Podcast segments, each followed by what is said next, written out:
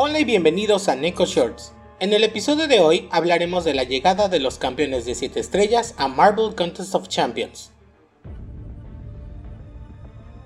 Y después de una larga espera, están aquí hoy 8 de mayo los primeros cristales de los campeones de 7 estrellas al juego de Marvel Contest of Champions.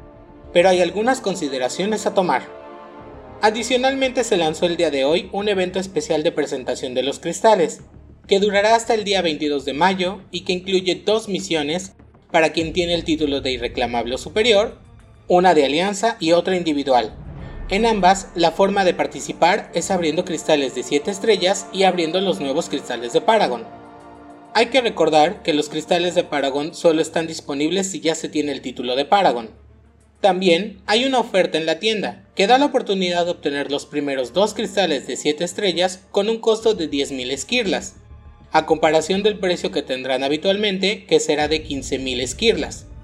Debemos recordar que estos cristales tienen solo 36 personajes posibles, es decir, 6 por cada clase. Entre los posibles personajes tenemos por ejemplo a Domino, Mantis, Guillotín 2099, Venom, Wiccan y Hulk. Los premios de la misión individual y de alianza incluyen más esquirlas de 7 estrellas, runas, un cristal de 7 estrellas, cristales Paragon, cristal de reliquia de 4, 5 y 6 estrellas y selectores de catalizador de clase grado 6. Otra cosa a tomar en cuenta es que el descuento por el cristal de 7 estrellas se mantendrá hasta que compres los dos primeros cristales, por lo que esta oferta no tiene límite de tiempo.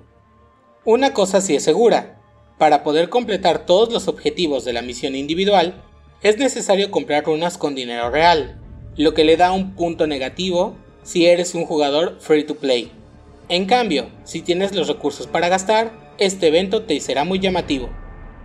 Así que no esperes más y únete al evento. Nos vemos pronto en el próximo Neko Shorts.